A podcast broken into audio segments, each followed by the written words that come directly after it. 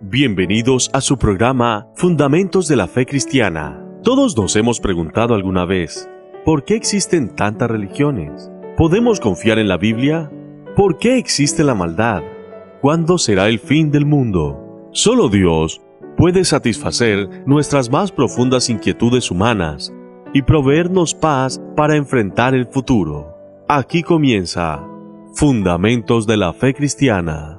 ¿Qué tal amigos? Bienvenidos a un nuevo programa de Fundamentos de la Fe Cristiana. Mi nombre es Emanuel Vallejos y esta es la entrega número 8 de esta pequeña serie de programas radiales en los cuales estamos presentando los fundamentos, los temas más básicos, más importantes para poder conocer cuál es la voluntad de Dios reflejada en su palabra, en la Biblia. Y en esta ocasión vamos a hablar acerca de la muerte. ¿Por qué es tan importante conocer sobre lo que la Biblia dice acerca de la muerte? Bueno, básicamente porque hay muchas teorías, hay muchas especulaciones, muchas ideas distintas al respecto, eh, dispersadas no solamente en el mundo cristiano, sino en el mundo espiritualista o espiritista, en el mundo espiritual, como se le llama, ¿no? Eh, en diferentes filosofías o pensamientos que cada cultura trae, ¿no? Por, por tradición, por costumbre o lo que fuera. Y esto tiene que ver con que la primera mentira de Satanás el ser humano fue que el ser humano era inmortal. Cuando Adán y Eva pecaron comiendo del fruto que Dios había prohibido en el huerto del Edén, teniendo ellos todos los árboles del huerto, eligieron desobedecer a Dios. Cuando ellos comieron del fruto, lo hicieron bajo la premisa de que Satanás les había dicho que si ellos comían del árbol, no solamente que no les iba a pasar nada, no morirían, sino que también iban a ser abiertos sus ojos y serían como dioses conociendo el bien y el mal. Esta promesa de vivir en una esfera superior o en un plano superior o de que tengan una percepción mayor de la que tenían, esta promesa es la misma que se nos hace a nosotros a través de la cultura, a través de las tradiciones, a través de las falsas religiones, que tiene que ver con que en realidad el ser humano es inmortal por naturaleza. El ser humano no puede morir, sino que lo que muere es su cuerpo físico, pero el ser humano sigue viviendo en otra esfera, en otra escala, con otra percepción. De la misma manera que Satanás le dijo a Eva que ella era inmortal y que simplemente iba a pasar a un estado superior de existencia, de la misma manera muchas religiones paganas, muchos cultos y tradiciones de los hombres, incluso muchos cristianos lamentablemente, profesan que cuando una persona muere en realidad no muere, sino que solamente muere su cuerpo físico y que la persona sigue viviendo en un plano existencial superior o distinto, un plano espiritual. Pero vamos a ver lo que realmente dice la Biblia. Esto es tan importante porque es la primera mentira de Satanás y es la que se sigue divulgando hoy en día en diferentes religiones cristianas. Vamos a ver primeramente qué es lo que nos dice la Biblia acerca de la vida, porque para entender la muerte tenemos que entender qué es la vida primeramente. Vamos a ir a Génesis capítulo 2, versículo 27, y dice así, Jehová Dios modeló al hombre del polvo de la tierra, sopló en su nariz aliento de vida y el hombre llegó a ser un ser viviente. ¿Cómo fue que el hombre llegó a ser un ser viviente? Bueno, Dios tenía el soplo de vida, porque dice que lo sopló Dios. Eh, en la tierra estaba el polvo de la tierra, y Dios modeló con el polvo de la tierra al hombre, es decir, que hizo una especie de muñeco de barro, de arcilla, lo modeló, pero ese muñeco de arcilla no era un ser viviente. El aliento de vida que Dios tenía y que lo iba a soplar en la nariz de ese, de ese muñeco de arcilla tampoco era un ser viviente. Pero cuando Dios sopló en la nariz de Adán el aliento de vida y les dio su espíritu, entonces el hombre fue un ser viviente. Eso es lo que dice la Biblia. Es decir, el ser vivo, un ser vivo con pensamiento, con conciencia, con existencia, en otras palabras, se da cuando Dios da su aliento o su soplo de vida o su espíritu al polvo de la tierra. En este caso era Adán, pero cada uno de nosotros también, cuando morimos, ese polvo vuelve a la tierra como era, se desintegra nuestro cuerpo y el soplo de vida o el espíritu vuelve a Dios que lo dio. Pero ese soplo de vida o ese espíritu no es un ser viviente. El ser viviente está constituido por ambas cuestiones, por la parte física y por el aliento de vida que podríamos decir que es la fuerza que proviene de Dios o el soplo que viene de Dios, la energía o como querramos llamarlo. Pero ese aliento y ese soplo no son un ser en sí mismo. Vamos a ver ahora en el proceso contrario, es decir, vimos la vida, cómo se describe en Génesis, y ahora vamos a ver cómo se describe la muerte. Vamos a Eclesiastés capítulo 12, versículo 7, dice lo siguiente, El polvo vuelve a la tierra de donde vino, y el aliento de vida vuelve a Dios que lo dio. Bueno, acá vemos el proceso inverso a la vida. ¿Qué es lo que está describiendo Salomón en el libro de Eclesiastés? Está describiendo la muerte, el proceso de la muerte. El polvo vuelve a la tierra como era y el espíritu vuelve a Dios que lo dio. Pero alguien podría decir, bueno, ese espíritu que vuelve a Dios que lo dio es un ser vivo. Ese espíritu sigue consciente. Ese espíritu es una forma o un plano de existencia nuevo en el cual el ser humano pasa a vivir o que pasa a existir. Sin embargo, vamos a ver que la misma Biblia nos dice que eso no es así. Vamos a ir a Salmos capítulo 104, versículo 29. Vamos a ver que está el mismo proceso, ¿no? Que el espíritu vuelve a Dios que lo dio y que el polvo vuelve a la tierra. Si en este caso, en vez de decir que el espíritu vuelve a Dios, dice que Dios quita su espíritu. Dice Salmo 104, versículo 29, les quitas el aliento, aliento y espíritu son la misma cosa, dejan de ser y vuelven al polvo. ¡Wow! Este pasaje es mucho más claro, no solamente habla de la separación del polvo de la tierra y del aliento de vida, eso es la muerte, la separación de estos dos elementos, sino que aporta un dato más, dice que dejan de ser, dejan de existir. Recuerden, Génesis, Dios sopló en la nariz de Adán aliento de vida y fue el hombre un ser viviente comenzó a ser, a existir, como una persona, como un ser pensante, pero cuando el polvo vuelve a la tierra y Dios les quita su espíritu, dejan de ser, dejan de existir. Más claro que esto, realmente imposible, pero vamos a seguir viendo algunos pasajes más. Vamos a Eclesiastés capítulo 9, versículos 5 y 6, y vamos a ver cómo allí se describe el estado de los muertos. Son uno de los pasajes más claros respecto a esto. Ya vimos cuál es el proceso el proceso de la vida, el proceso de la muerte, vemos que en la muerte dejan de ser, pero ¿qué pasa con nuestros pensamientos? ¿Qué pasa con nuestra mente, con nuestros sentidos? ¿Será que seguimos sintiendo o viendo o pensando después de muertos? Eclesiastés capítulo 9, versículos 5 y 6 nos dicen lo siguiente. Los vivos saben que han de morir, pero los muertos nada saben. Su amor, su odio, su envidia perecieron ya, y nunca más participan en nada de lo que se hace debajo del sol. Qué interesante. Los vivos saben que han de morir, pero los muertos no saben nada. No tienen amor, odio, envidia. Todo eso pereció y nunca más tendrán parte en este mundo. ¿Qué pasa cuando una persona muere? Cuando una persona muere queda inconsciente. Cuando una persona muere, sus pensamientos dejan de ser, dejan de existir. El ser deja de existir, ya no es más, dejan de ser. Eso es lo que dice la Biblia, ¿no? Entonces vamos a leer otro pasaje que está en Salmo 146, versículo 4, y dice lo siguiente. Y después pueden comparar este Salmo 146, versículo 4, con Salmo 104, 29. Son muy parecidos los pasajes, solo que cambia un poquito una expresión. Fíjense, dice, sale su aliento, en el anterior decía, les quitas el aliento. Vuelven a la tierra, en el otro decía, vuelven al polvo. Y aquí dice, en ese mismo día perecen sus pensamientos. En el versículo anterior decía, dejan de ser. Dejamos de ser, perecen nuestros pensamientos. No hay más odio, no hay más dolor, no hay más sufrimiento, no sabemos nada. Quedamos inconscientes, como cuando dormimos. Por eso es que la Biblia compara la muerte con dormir. La Biblia compara la muerte con el sueño.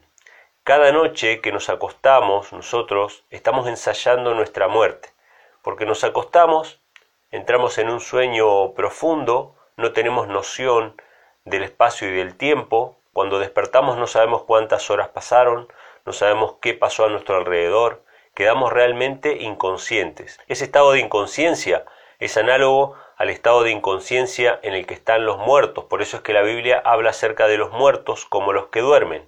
Lo vamos a ver en un programa posterior que vamos a hablar acerca de la segunda venida de Cristo y vamos a ver cómo la resurrección, que es la promesa que Dios ha hecho a su pueblo, la promesa de vida eterna, está en el contexto de la resurrección de los muertos, de aquellos que están dormidos hoy.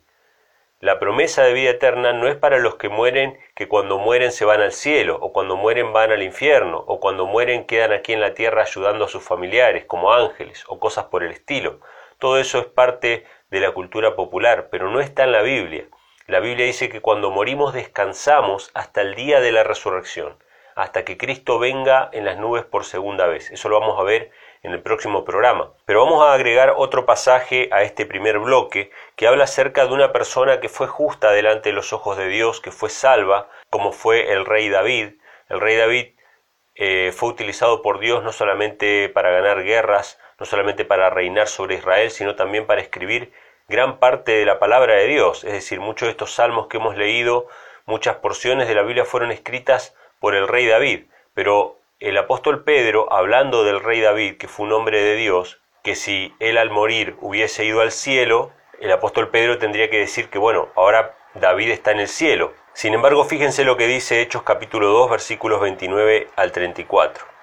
Dice así, David murió y fue sepultado y su sepulcro está con nosotros hasta hoy, porque David no subió al cielo. Fíjense qué interesante, el rey David, que fue una persona salva, no subió al cielo, sino que fue sepultado y su sepulcro está con nosotros hasta el día de hoy, dice Pedro. ¿Por qué dice eso? Porque David va a ser resucitado en el día de la resurrección, cuando Jesús venga por segunda vez para dar a cada uno conforme a sus obras. Pero los muertos, ahora, hoy día, nada saben. Todos están descansando en Cristo hasta aquel gran día en que vuelvan a vivir y que sean llamados por Cristo para recibir su recompensa, ya sea aquellos que fueron justos para vida eterna y los que fueron injustos van a resucitar para muerte eterna. Pero eso lo vamos a ver más adelante en los estudios posteriores. Y por último quisiera terminar este bloque mencionando una prohibición que hace Dios. ¿Por qué es importante esta prohibición? Porque muestra el carácter abominable que tiene para con Dios la creencia de la inmortalidad del alma. Esta creencia que profesan muchos cristianos, muchos de diferentes denominaciones o religiones, incluso que no son cristianas, incluso en el judaísmo, muchas veces en, algunas, en algunos sectores del judaísmo se cree en esta inmortalidad del alma, que dice que el hombre es inmortal por naturaleza, una mentira de Satanás, que el hombre, aunque muera, no muere, sino que sigue viviendo en un plano existencial distinto, y cuando uno cree que el hombre sigue viviendo en un plano existencial distinto, entonces uno intenta comunicarse con sus seres queridos que han fallecido. Y este es un tremendo engaño de Satanás. Las personas empiezan a practicar el espiritismo, tratan de hablar con sus muertos. ¿Por qué? Porque los extrañan, es un sentimiento natural. Y es obvio que pase eso, pero el apóstol Pablo dice que tenemos que consolarnos con la promesa de la resurrección, no consolarnos con la idea de que nuestros familiares están en el cielo o que están acompañándonos aquí en la tierra como ángeles o como protectores o algo por el estilo, no. El apóstol Pablo dice que tenemos que consolarnos con la idea de que Cristo viene pronto y que cuando Él venga va a resucitar a nuestros amados que murieron en Cristo. Sin embargo, como esta mentira de Satanás dice que los muertos están vivos, la gente ha pensado muchas veces en comunicarse con los muertos y en realidad se ha estado comunicando con Satanás y sus demonios que imitan a nuestros familiares muertos para que nosotros creamos la mentira y seamos engañados y tengamos contacto con ángeles malignos. Y así muchas personas han quedado poseídas por demonios por justamente tratar con los ángeles malignos, con Satanás. La Biblia prohíbe la comunicación con los muertos. Esto está en Deuteronomio capítulo 18, versículos del 10 al 12, y dice lo siguiente, no haya en ti quien practique adivinación, astrología, hechicería o magia, ni quien sea adivino ni medium, ni espiritista ni quien consulta a los muertos, porque es abominación al Señor cualquiera que haga estas cosas. Como vemos, es abominación a Dios comunicarse con los muertos o tratar de ser medium o espiritista o cualquiera de estas prácticas por el solo hecho de que los muertos nada saben, de que los muertos dejaron de ser y que esas comunicaciones en realidad no son con nuestros familiares o con personas que han fallecido antiguamente, sino que estas comunicaciones son directamente un trato con Satanás, el cual estaba estrictamente prohibido en el pueblo de Israel, al punto de ser llamado una abominación delante de Dios. Así que Por lo que pudimos ver en este bloque, los muertos están muertos, los muertos están descansando, no están vivos, están durmiendo hasta el día de la resurrección.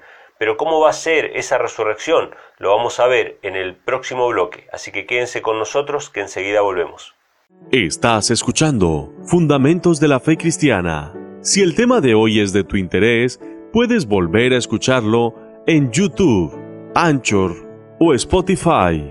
Búscanos como Infonom en las redes sociales. También puedes bajar los archivos en MP3 de nuestro sitio web infonom.com.ar.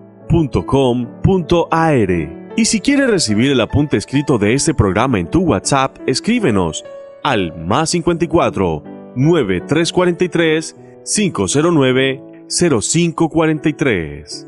Bien amigos, continuamos con el estudio de hoy que habla acerca de la muerte. Vimos en el bloque anterior que en realidad cuando una persona muere queda inconsciente, como si fuera que estamos dormidos, directamente quedamos dormidos hasta el día en que Cristo venga por segunda vez en las nubes de los cielos y resucite a los que son suyos, a los que han muerto en él. Vamos a leer algunos pasajes bíblicos que nos hablan acerca de ese evento y de qué manera va a ser esa resurrección. Ustedes piensen lo siguiente, si los muertos en realidad van al cielo, como dicen las iglesias populares, ¿Qué sentido tiene que cuando Cristo venga los vuelva a traer a la tierra y los vuelva a resucitar con sus cuerpos físicos cuando en realidad ya tienen un cuerpo espiritual supuestamente? No tiene ningún sentido. Lo que la Biblia dice es que están dormidos hasta el día de la resurrección. Vamos a ver el primer pasaje que se encuentra en Primera de Tesalonicenses, capítulo 4, versículo 16, que dice así: El mismo Señor descenderá del cielo con aclamación, y los muertos en Cristo resucitarán primero. Por tanto, alentaos los unos a los otros con estas palabras.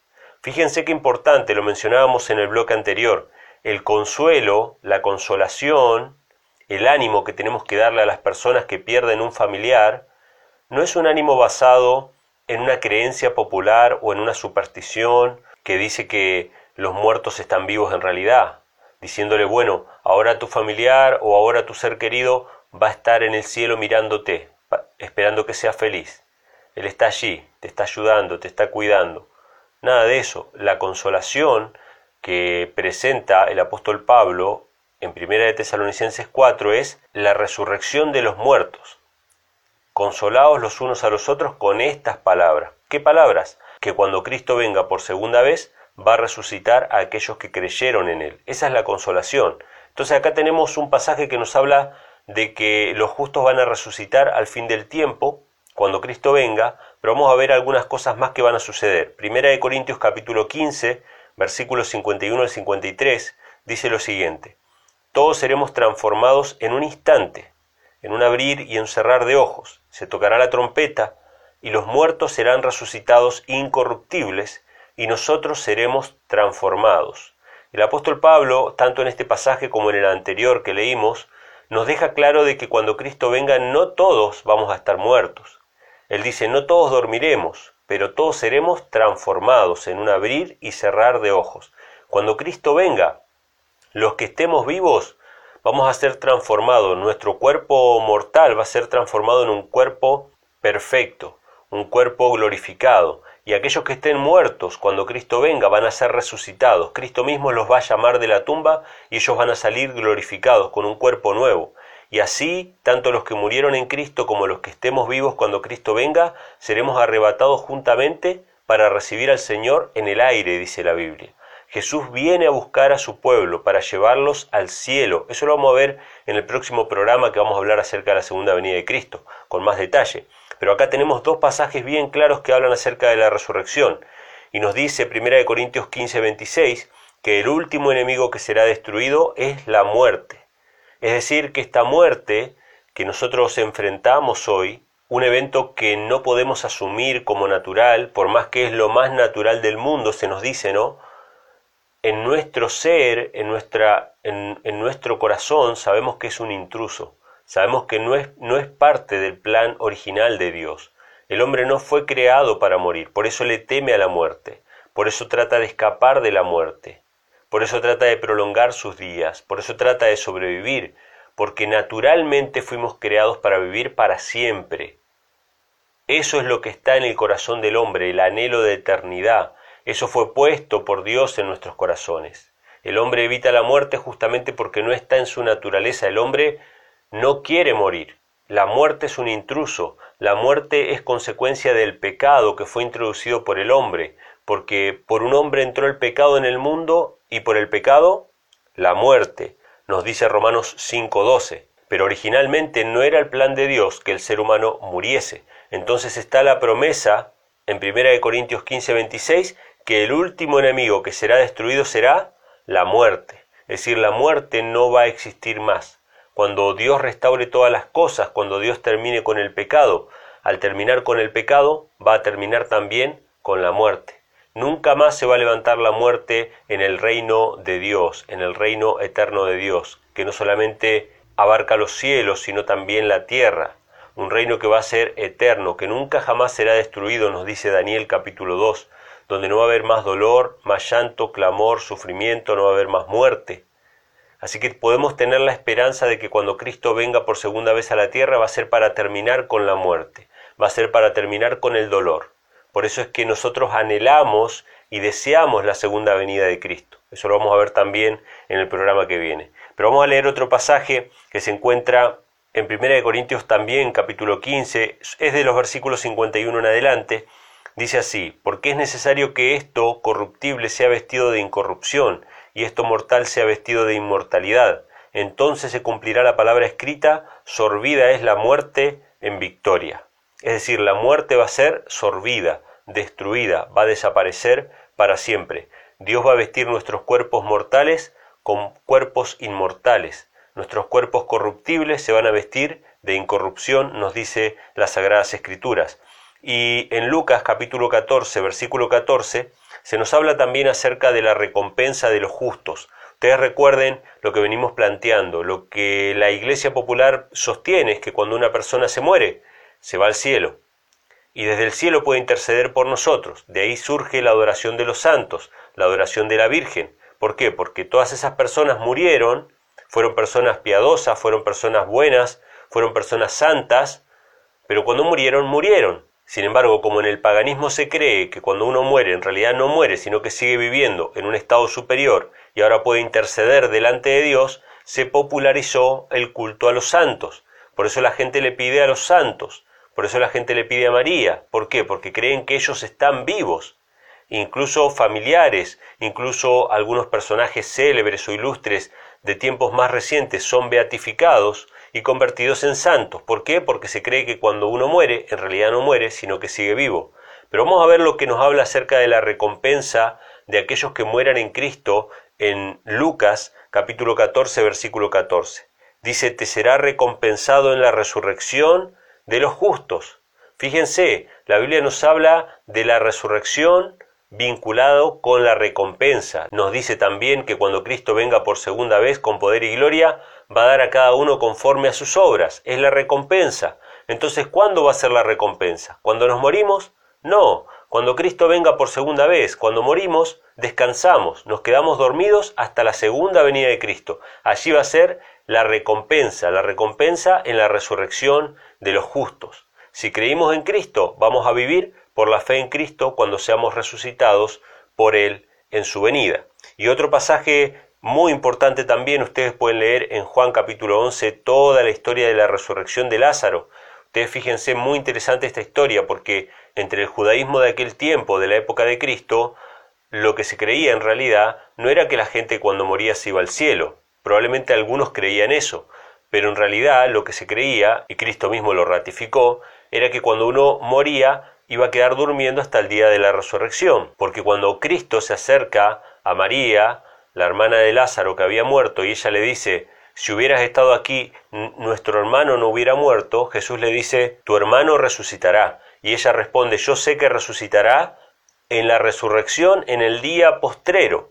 Exactamente lo que estamos diciendo acá, que el consuelo de ella no era un consuelo de que Lázaro estaba en el cielo, o de que Lázaro ahora la iba a cuidar como un ángel. No, el consuelo de ella era de que su hermano iba a resucitar en el día postrero. Entonces Jesús le dice, yo soy la resurrección y la vida, y el que cree en mí, aunque esté muerto, vivirá.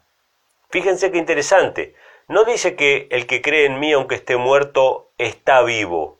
No, el que cree en mí aunque esté muerto vivirá. ¿Vivirá cuándo? En el futuro, en la resurrección, en el día postrero. Esto está en Juan capítulo 11, versículo 25. Así que vemos, hermanos, la importancia de este tema. No es un tema menor, no es un tema que cualquiera puede interpretar como le parezca. Tenemos que ceñirnos a las sagradas escrituras en este tema. ¿Por qué? Porque Satanás saca partido, no solamente para que la gente practique el espiritismo, como hemos mencionado en el bloque anterior, lo cual es muy peligroso ya que es comunicación con los ángeles malignos, no es comunicación con los muertos. Los muertos están muertos, nada saben. No solamente por eso es peligrosa esta doctrina de la inmortalidad del alma, sino también que es peligrosa por el hecho de que muchas personas han puesto como mediadores delante de Dios a otras personas que pueden haber sido buenas, como la Virgen María, como el apóstol Pedro, como cualquiera de los apóstoles, cualquiera de las personas que hayan sido santas, incluso familiares, pero no hay otro mediador entre Dios y los hombres que Jesucristo hombre. Hay un solo mediador. No podemos poner otros mediadores allí. Pero la teoría de la inmortalidad del alma, esta doctrina falsa que los cristianos han heredado del paganismo romano, esta doctrina está destruyendo la fe verdadera, no solamente porque pone en peligro a las personas de comunicarse con demonios, no solamente porque pone otros mediadores que no son Cristo delante de Dios, sino también porque desfigura el carácter de Dios, ya que de esta doctrina se desprende la idea del infierno, ya que si una persona cuando muere en realidad no muere, sino que sigue viva, los que son justos van a ir al cielo, dice esta creencia, pero los que son impíos a dónde van? Según esta creencia, van a un lugar de tormento del cual nunca jamás van a salir porque tienen vida eterna. Es decir, la inmortalidad del alma propone de que el ser humano es inmortal por naturaleza. Por lo tanto, si una persona nunca jamás muere porque no puede morir, sino que es inmortal para siempre, y una persona se pierde y no va a ir al cielo, porque se pierde, porque fue mala, ¿a dónde va a ir? Va a ir a un lugar donde va a sufrir eternamente. Es la consecuencia inevitable de creer en la inmortalidad del alma. No hay otra explicación, a menos que creamos que la muerte es muerte, y muerte definitiva. ¿Sí? Entonces, la Biblia nos habla de dos muertes. Una, la que nosotros experimentamos, la que todos nosotros experimentamos y vamos a experimentar si Cristo no viene antes, que es un sueño, un descanso, hasta que Cristo venga por segunda vez. Pero cuando Cristo venga por segunda vez, y después que nuestros casos sean sellados, algunos van a resucitar para vida eterna, van a vivir para siempre con Cristo y otros, los que se pierdan, los que no hayan aceptado la salvación, van a resucitar para muerte eterna, es decir, van a ser destruidos para siempre. Y así la muerte y el pecado van a ser destruidos para siempre y nunca más va a haber ni muerte, ni dolor, ni clamor en el universo de Dios. Así que hasta aquí hemos llegado con este Tema número 8, hablando acerca de la muerte. Nos quedan dos programas más por delante. El programa siguiente vamos a estar hablando acerca de una verdad muy importante que es la segunda venida de Cristo y de qué manera se va a dar ese evento. Y luego vamos a estar cerrando esta serie con un décimo programa más, que todo esto obviamente va a formar parte de todo este material que se está preparando junto con lo de Apocalipsis, los 24 temas de Apocalipsis, todo esto ustedes lo van a poder descargar y lo van a poder tener disponible en Spotify, en Anchor, en YouTube todo disponible para que ustedes lo puedan repasar y compartir con otras personas. Muchas gracias por haber escuchado este programa. Nos vamos a estar encontrando la próxima semana por la misma emisora y a la misma hora. Que Dios les bendiga. Llegamos al final del programa. Fundamentos de la Fe Cristiana. Gracias por habernos acompañado. Nos volveremos a encontrar la próxima semana por esta misma emisora. Que Dios te bendiga.